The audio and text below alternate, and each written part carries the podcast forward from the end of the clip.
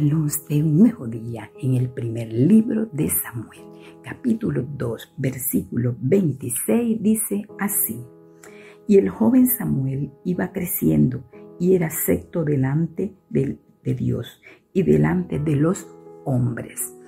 Es maravilloso saber que Ana, después que ella tuvo su hijo, lo llevó al templo, lo instruyó, no se quedó allí, sino que ella dice la palabra de Dios que cada año iba al templo, iba a ese lugar a adorar.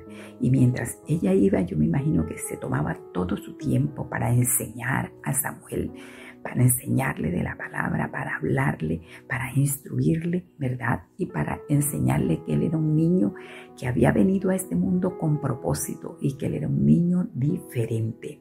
Esto me hace recordar cuando mis hijas estaban pequeñas. Yo estaba en el proceso de su crecimiento.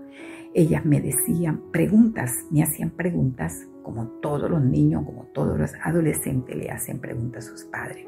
Mamá, ¿por qué ellos sí pueden hacer estas cosas y por qué nosotros no?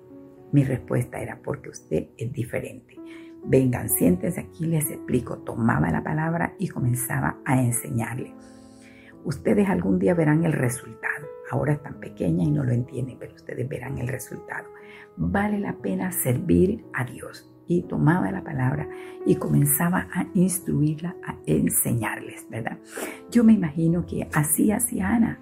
Tomaba al, niño y le hablaba de la palabra. Ya aquí no está hablando de un joven, o sea que fue creciendo, fue guiado en los caminos del Señor. Dice, y el joven Samuel iba creciendo y era acepto delante de Dios.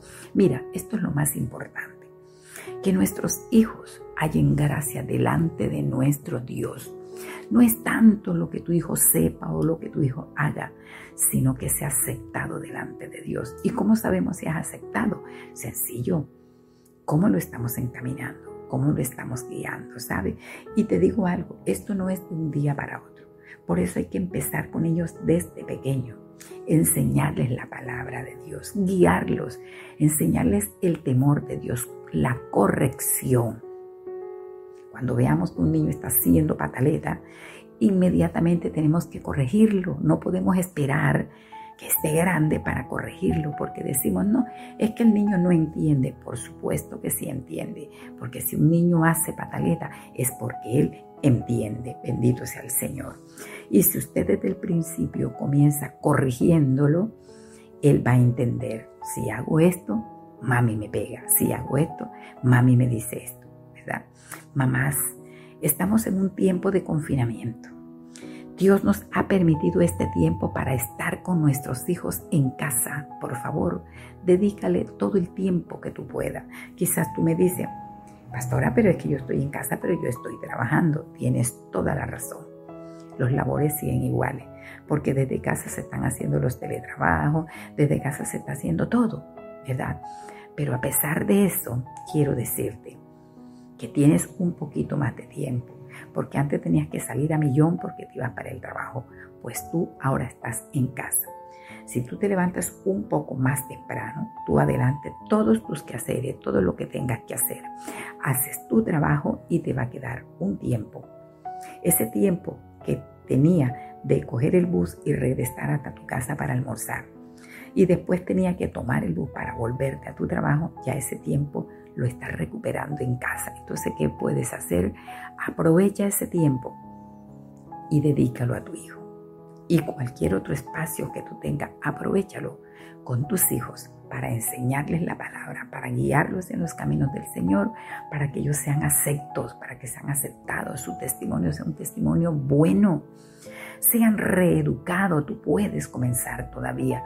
No todo es palo, correa, nada, no, no todo es eso es amor, sentarte con Él, entenderlo.